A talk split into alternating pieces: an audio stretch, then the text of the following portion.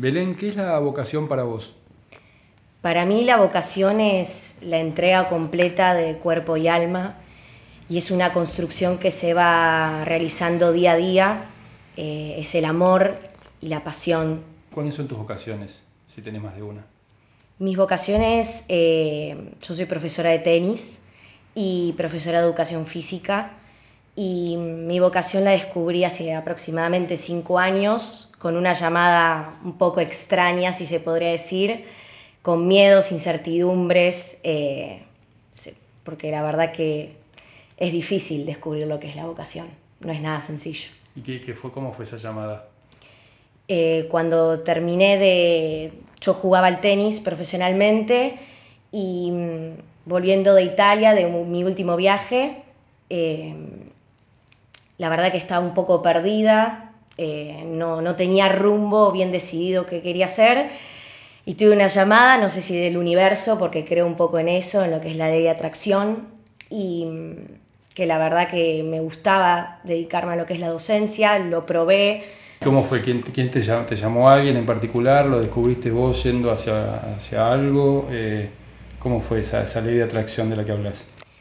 La ley de atracción de la que hablo es lo que cuando estaba volviendo de este viaje, eh, mi mamá me dijo que escucha mi corazón y que, que haga lo que siempre me hizo feliz, que es estar al aire libre con los niños y, y bueno, en esa llamada dije, bueno, ¿por qué no estudiar lo que es la docencia en educación física, lo que es el movimiento, el cuerpo, la libertad?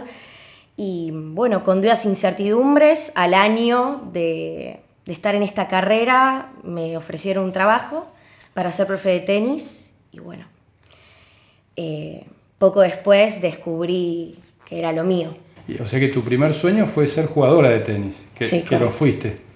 Y, eso... Eh, ¿Te acompañó tu familia? Eh, ¿cómo, ¿Cómo fue que descubriste eso? ¿Estabas en un club? ¿Lo buscaste vos? ¿Fue casualidad? Cuando era muy chiquita, mis papás nunca jugaron al tenis ni nada por el estilo. Eh, pasaba por las canchas de tenis y anhelaba mucho tener una raqueta en mi mano. Y así comenzó todo y nunca dejé. Y gracias a su, a su apoyo pude Pude hacer toda mi adolescencia en una cancha de tenis, pero es muy complicado porque hay muchos factores que se contraponen. ¿Cuáles son?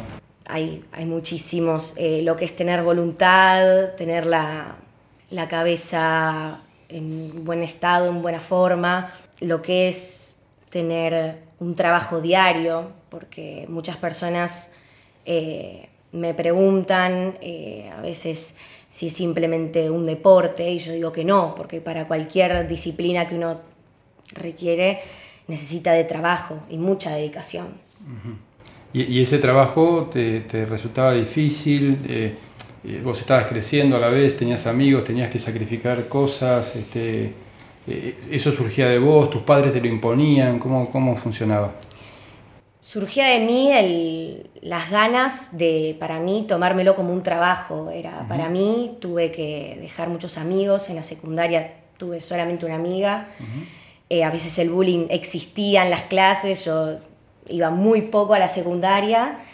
Eh, es muy complicado y son elecciones. Yo hoy en día no me arrepiento, pero tengo amistades del tenis que se arrepienten. ¿Cómo era eso del bullying que estás hablando? el bullying de, mis compañeros de, de, dejarme afuera de lo que son los cumpleaños, de las salidas, porque yo a la tarde entrenaba, entonces te empiezan a excluir de lo que son los cumpleaños, de lo que son las salidas, las fiestas de 15.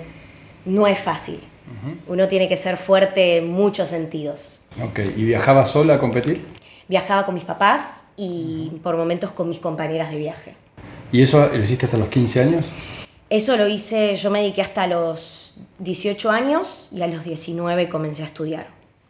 Ok, ¿y cómo fue la decisión de dejar de competir? Dejar de competir lo tomé fríamente porque sentía que ya había alcanzado mi techo y que necesitaba profundizarme en, otros sentidos de la vida, porque la vida no es solamente un deporte, si es... Mm. Eh, es, de, es un carácter importante en la vida de uno, pero hay muchas aristas en las que uno tiene que alcanzar. ¿Y, hace cuánto que estás estudiando? Hace cinco años. ¿Y a qué te quieres dedicar? Eh, ¿A qué me quiero dedicar? Em, me gusta mucho lo que es el coaching deportivo. Tengo muchos alumnos en los cuales noto que hay una carencia en eso, en lo que es la parte motivacional, al margen de que se quieran dedicar profesionalmente o no, pero una motivación de lo que es el día a día y de que una frustración no es nada, una caída no es nada y que debemos levantarnos constantemente, porque de eso se trata. ¿En qué momento te sentís plena en lo que haces? Me siento plena cuando eh, tengo un feedback eh, correcto con mis alumnos y me preguntan, me hacen muchos interrogantes y ahí siento que, que ellos quieren aprender y que la transmisión está siendo adecuada. ¿Cuál sería tu sueño con tu vocación? Mi sueño con mi vocación sería poder profundizar mis aprendizajes al máximo y poder eh, transmitírselos a todos mis seres queridos, mis alumnos y todo el que se encuentre conmigo que quiera trabajar.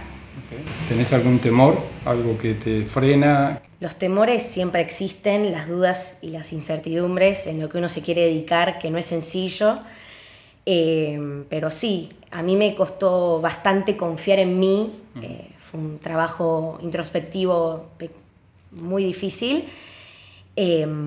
pero sí, este, día a día es difícil, los miedos se interponen muchísimo. Eh, esos miedos tienen que ver, por lo, que vos decís, con, con cuestiones tuyas personales. Eh, ¿Existe también en lo económico o en desarrollarse o el que, te tomen los trabajos? ¿En qué, en qué otras cosas te, te, surgen miedos? Y mm, los miedos a veces surgen en, en poder, que bueno, eh, la parte económica es bastante compleja, más en lo que es la docencia. Eh, es bastante ingrata por momentos. Y sé que hay que, tener, hay que tener mucha vocación para poder transmitirlo. Y miedos también a que, el otro pueda... el poder de la palabra creo que es muy importante y nuestros, a, a los que yo me dedico, mis alumnos, que puedan poder captar eso y no de, otra manera, como que mi transmisión sea adecuada y no de, otra, de otra manera. ¿De qué manera te ayuda tu familia hoy? Hoy en día mi familia son todo para mí. Eh, sin ellos no, no, podría haber logrado nada ni sería lo que soy hoy en día. Gracias a ellos puedo ser quien soy hoy. Puntualmente en esta vocación que vos desarrollás, ¿en qué cosas te ayudan? Me ayudan a, cuando yo a veces llego mal a mi casa o con peleas internas o externas con los demás, a poder canalizarlas. Es como un lugar de descarga, si se podría decir. ¿Cuántas horas dedicas a esto que haces? 20 eh, horas semanales. A dar clases. A dar clases. Y aparte estudias. Y aparte estudio. ¿Y también trabajas los fines de semana? Trabajo los fines de semana. Bien. ¿Cuándo te, ¿cuándo te recibís? Me recibo este año, me recibía, pero me queda una materia. ¿Y, a qué aspirás después de eso? ¿Querés quedarte acá en el país? ¿Pensás irte afuera? ¿Pensás ir a algún lugar en especial? Eso todavía no lo tengo decidido, pero me gustaría poder hacer doctorados o maestrías en lo que es afuera del país con respecto a la educación. Muchas gracias. Gracias.